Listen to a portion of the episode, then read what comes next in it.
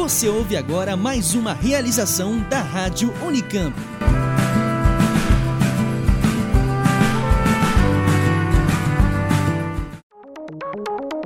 Você está ouvindo Oxigênio.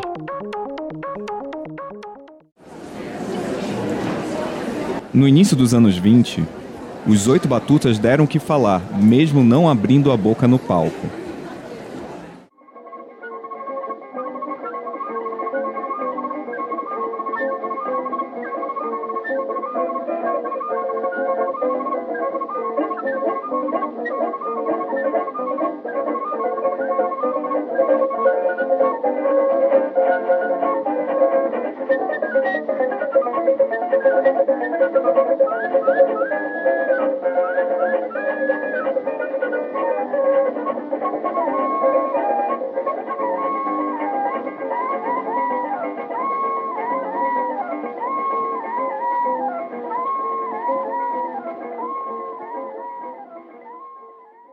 Esse solo de flauta de tirar o fôlego que escutamos ao longo da música Urubu é do jovem Pixinguinha, líder do grupo multiétnico formado por negros, brancos e imigrantes. Em 1923, ele já fazia um sucesso em Paris, apresentando ao mundo a grande novidade, o samba choro. A imprensa brasileira não se conformou, refletindo o mal-estar que o reconhecimento internacional dos músicos negros provocava em parte da elite e da intelectualidade. Um jornal descreveu os oito batutas como pardavascos, que tocam instrumentos rudimentares, e lamentava que fossem eles a representar a cultura do país na meca da civilização. Mas, como dizem, o choro é livre, e nem o recalque dos críticos tinha como frear a popularidade da música negra brasileira.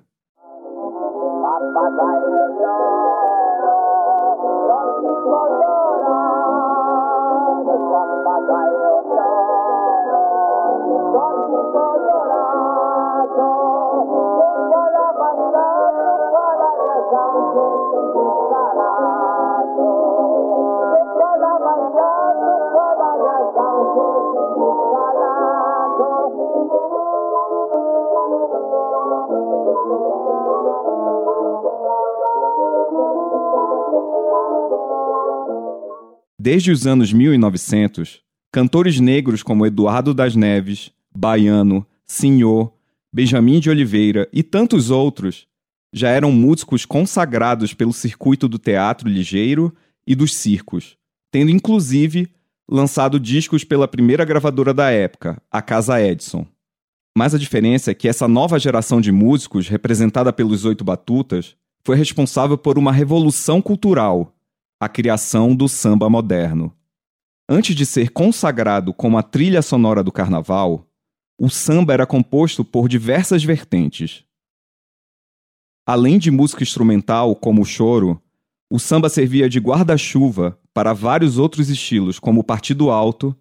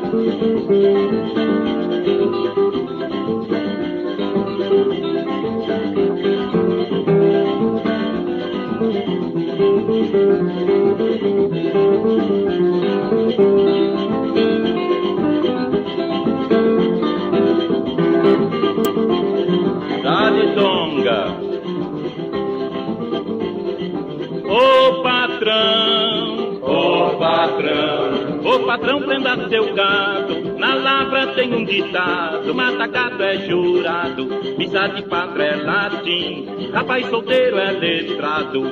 Eu vim preso da Bahia, porque era namorado, madama de Elalá.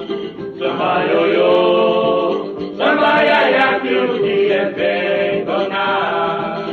Samba ioiô, samba iaia, que o dia é donar.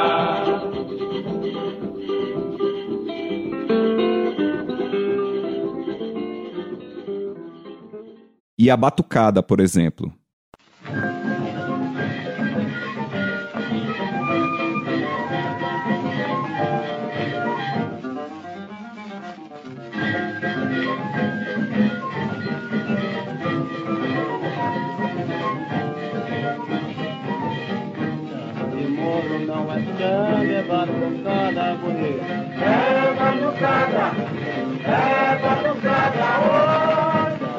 Morro não é samba, é batucada mundo. É batucada, é. Mas toda essa diversidade do início do samba acabou sendo abafada com o passar dos anos, na busca da construção de um único e gritante símbolo de identidade nacional Saiba mais nessa edição do Oxigênio.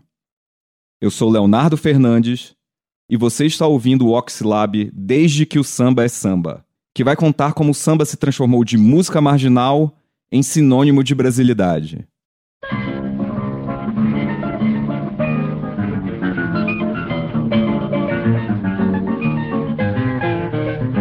Agora vou mudar minha conduta eu vou pra luta, pois eu quero me abrumar.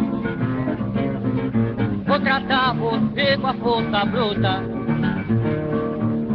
poder me reabilitar. Pois esta vida não tá sopa. Eu pergunto com que roupa, com que roupa eu vou pro samba que você me convidou.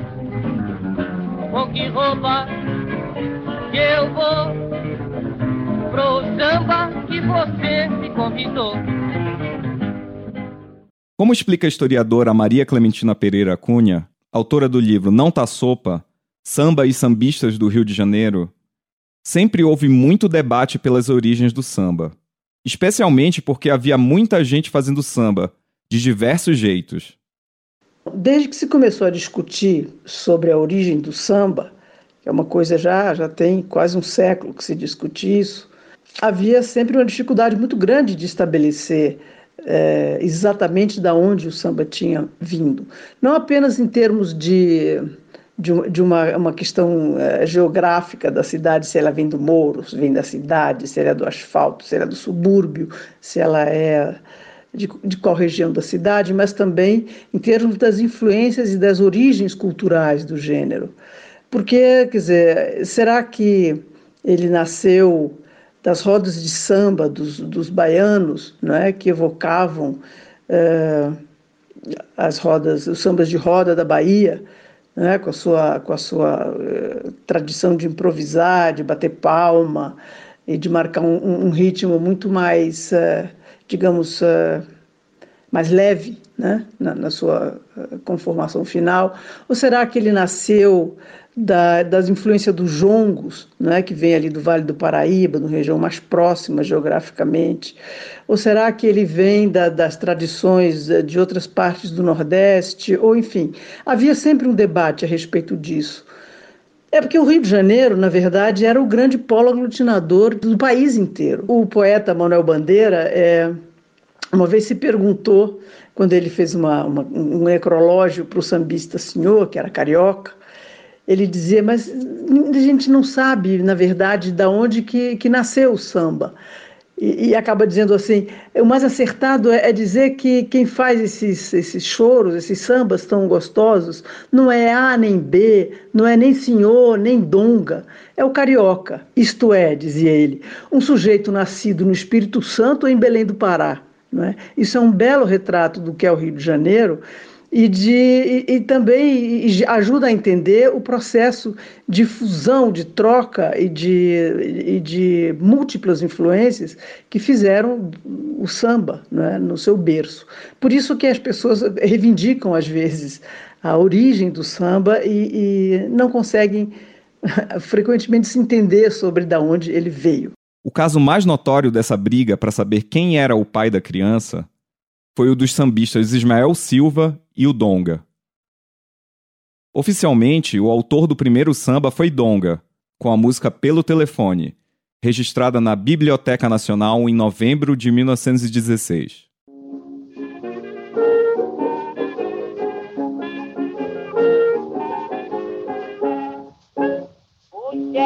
Da folia pelo telefone manda me avisar que com alegria não se questione para se brincar. Ai, ai, ai, é deixar mágoas pra trás, ô oh, rapaz. Ai, ai, ai, fica triste se é capaz de velar. Para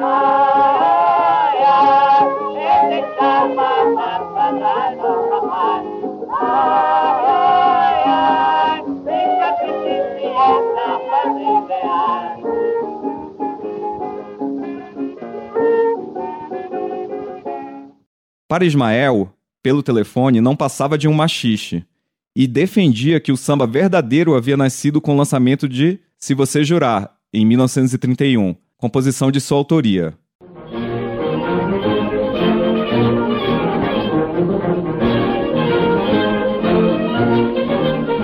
Se você jurar que me tem amor, eu posso me regenerar.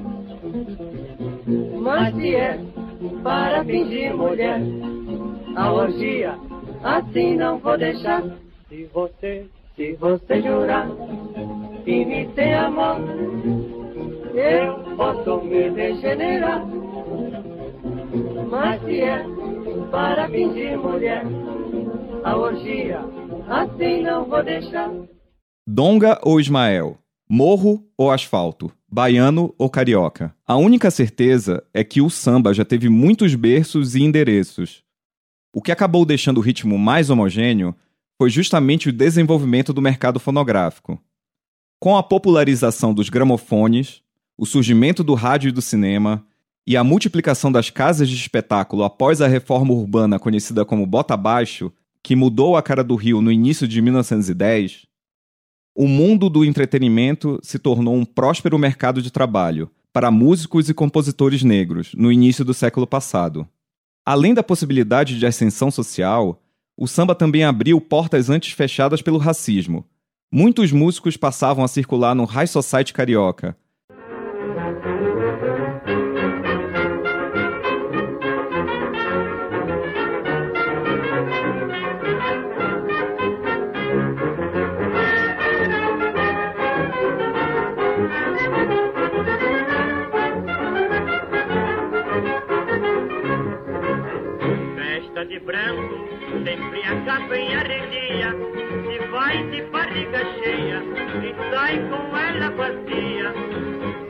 Festa de branco, sempre a capa em arrelia.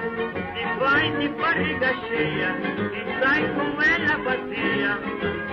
Eu não me passo pra estas festas de chique Por causa de uma branca Já quiseram me prender Eu não me passo pra estas festas de chique Por causa de uma branca Já quiseram me prender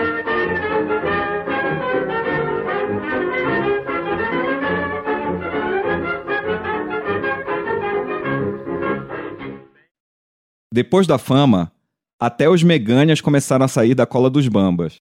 Inclusive, a pesquisa de Clementina nos arquivos das delegacias mostrou que eram poucos os sambistas que tinham passagem pela polícia.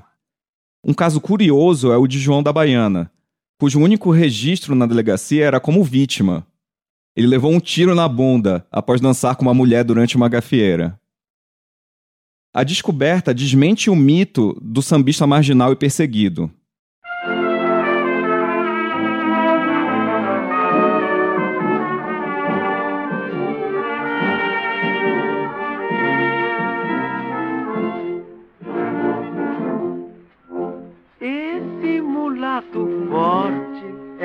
Salgueiro, passear no tintureiro era o seu esporte. Já nasceu com sorte e deste pirralho vive à custa do baralho. Nunca viu trabalho. A ideia foi plantada pelo Estado Novo no final dos anos 1930, na tentativa de mobilizar uma oposição contra a velha república que Getúlio Vargas tirou do poder. Na retórica do governo, se o samba antes era perseguido, graças ao novo regime ele era reconhecido.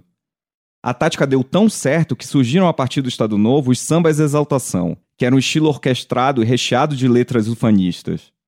O sucesso desse tipo de música foi catapultado por figuras como Carmen Miranda, cantora portuguesa que acabou se tornando a garota propaganda do samba brasileiro no exterior.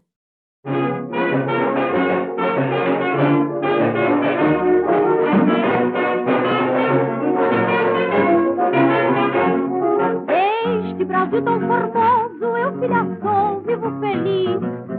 Tenho orgulho da raça, da gente pura do meu país. Sou brasileira, reparem, no meu olhar que ele diz. E o meu sambar denuncia que eu filha sou deste país. Sou brasileira, tenho feitiço, gosto do samba, nasci pra isso. O foxtrot não se compara com nosso samba que é coisa rara.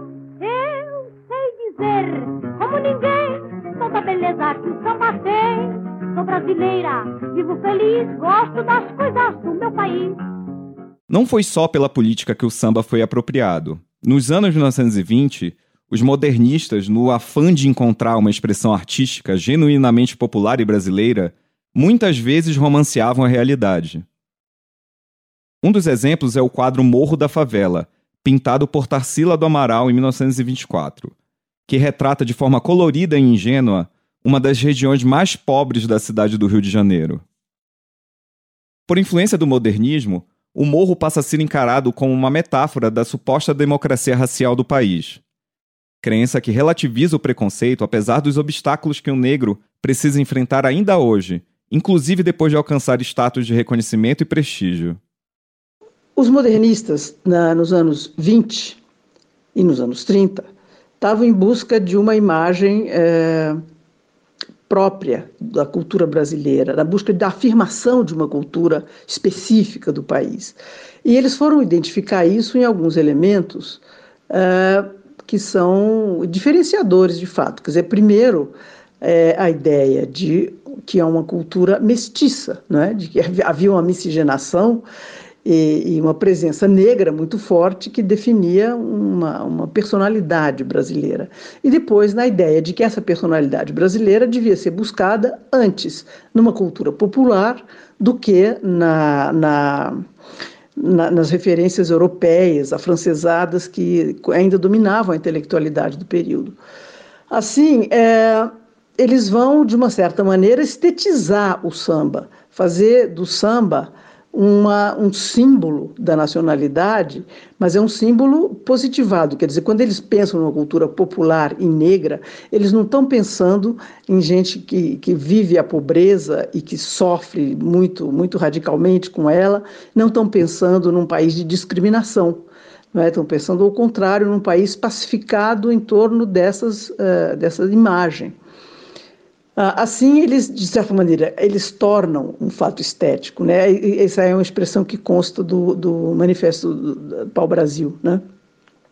E ela está presente em muitas representações do samba, as representações que é da, da, da, da, da pintura, tá certo? As, as, as, representações literárias do ambiente do samba carioca desse período são todas muito coloridas e muito... Eh, de uma certa maneira, reconciliadoras em termos de uma visão uh, da história do país.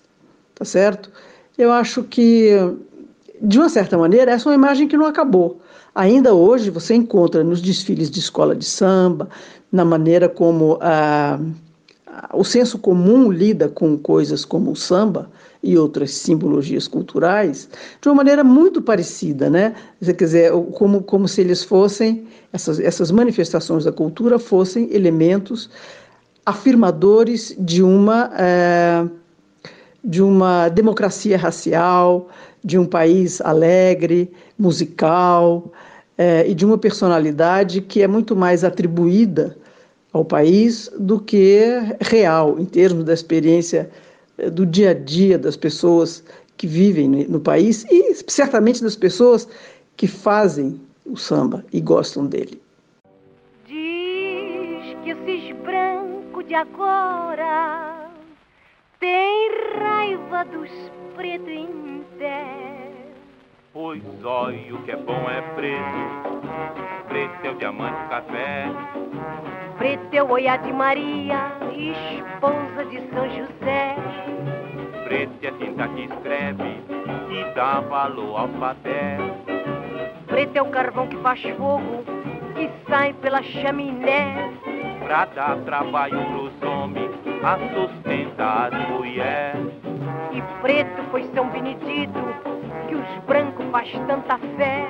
E a boca da noite é preta, como os pretos da Guiné. A neve às vezes é mais preta que uma preta qualquer.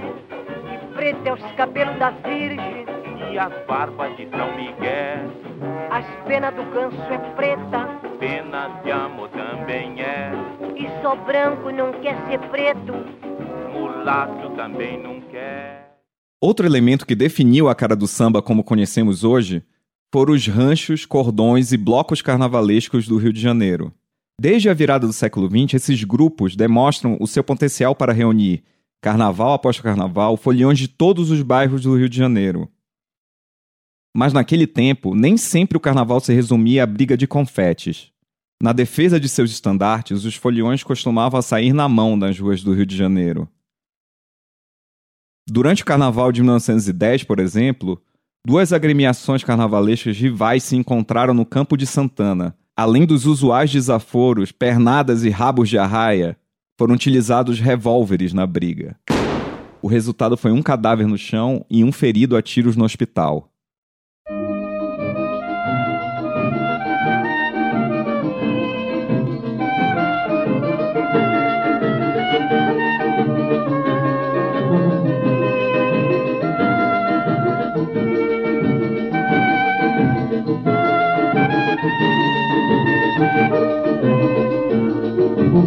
Deixa de arrastar o teu tamanco. Pois tamanco nunca foi sandália. E tira do pescoço lenço branco Compra sapato e gravata. Joga fora essa navalha que te atrapalha. Com chapéu do lado deste rata. Da polícia quero que escape Fazendo samba, canção Já te dei papel e lápis Arranja um amor e um violão. Malandro é palavra derrotista Que só serve pra tirar todo o valor do sambista. Proponho ao povo civilizado Não te chamar de malandro e sim de rapaz ousado Mas esses blocos também eram um ponto de encontro e congregação da comunidade, como foi o Sindicato Resistência. Fundada em 15 de abril de 1905, a Sociedade de Resistência dos Trabalhadores em Trapiche e Café reunia os arrumadores e estivadores do Porto do Rio de Janeiro. Considerado um dos primeiros sindicatos do país, o Resistência teve uma importância decisiva na história das lutas dos trabalhadores da cidade. Situado no coração da região que já foi chamada de Pequena África, o sindicato dividia espaço com as primeiras rodas de samba, casas de baianas, terreiros e grupos carnavalescos que brotaram naquela região. Na sua origem, ele tinha tudo a ver com samba. Entre os seus primeiros integrantes estavam, por exemplo, João da Baiana e Eloy Antero Dias. Em meio a outros trabalhadores do Porto, Mano Eloy destacou-se nas lutas sindicais e no samba. Era dirigente sindical, pai de santo e jongueiro reconhecido. Fundou alguma das sociedades carnavalescas mais conhecidas hoje em dia, inclusive a atual Escola de Samba Império Serrano. É meu pai. Pai, de minha filha. Oi, gente, comandando aí, que me chama capitão do aí. Eu me chama comandando aí, que me chama capitão do aí. Oi, gente, comandando aí, oi, gente, comandando aí. Que me chama capitão do aí, eu me chama comandando aí. Oi, gente, comandando aí, oi, gente, comandando aí. Eu chama comandando aí, eu chamo capitão do aí. Hoje comandando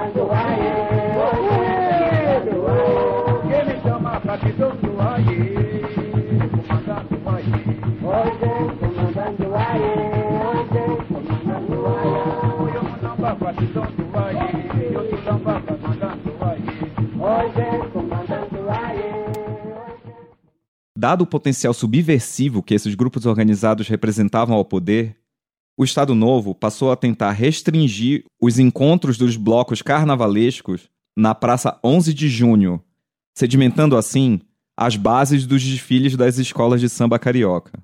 Há um, senso comum que alimenta a ideia de que eh, o samba foi domesticado eh, a partir de Vargas, porque ele teria criado, eh, inventado de uma certa maneira, a, a ideia da competição, o, teria regulamentado os desfiles, teria, eh, enfim, criado o samba como uma espécie de uma cerimônia cívica eh, em todos os carnavais. Na verdade, esse, o Getúlio fez isso, tudo isso, mas ele não fez a partir da cabeça dele, ele não inventou isso. Né? Ah, na velha República, já desde, sei lá, dos anos 10 em diante, existe uma, um, um, esforço deliberado das autoridades públicas de levar para longe as sociedades populares, os chamados cordões, os ranchos carnavalescos da, da, da população mais pobre, tirar eles da mistura do centro da cidade, tirar da Rua do Ouvidor, tirar da Avenida Central e botá-los mais para longe, ali na Praça 11, onde eles podiam, enfim, é, preservar, achando que com isso eles preservariam as famílias desse contato perigoso com a gente pobre é, em festa. Quando eles se viram relegados ao, à Praça 11, é, de uma certa maneira muito espontânea, essas agremiações começaram a organizar suas próprias competições, contando com o apoio de comerciantes, de que faziam, que, que contribuíam em livros de ouro, que é, ofereciam é, coroas de flores, prêmios para o melhor competidor, e, e com isso é, se foi criando uma prática é, lentamente consolidada de desfiles que nos anos 20, tá certo? já sob a forma das escolas de samba, se tornou uma coisa que tinha uma, uma, uma, um apoio enorme, inclusive da imprensa, que organizava os desfiles, estabelecia júri, dava prêmios, é, e, e, noticiava essas competições. De maneira que, quando nos anos 30 o Getúlio começa a regulamentar o carnaval, é, ele apenas é, formalizou alguma coisa que já estava praticamente estabelecida, evidentemente colocando, introduzindo exigências e, e, e, regras que se, se amoldavam ao, ao, ao, aos seus objetivos políticos, não é? Mas é, nesse período anterior a ele, os, os, sambistas souberam se organizar com autonomia e com muita é, eficácia na, no, no, carnaval da Praça 11.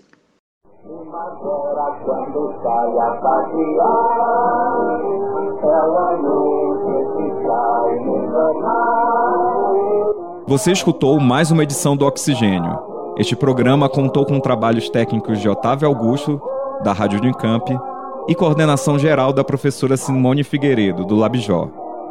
Acompanhe a nossa programação pelo nosso site e redes sociais.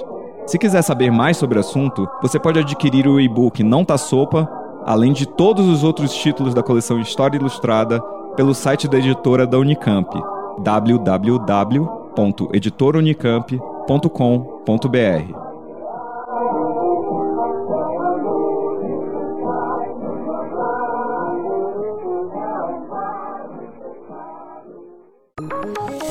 Oxigênio.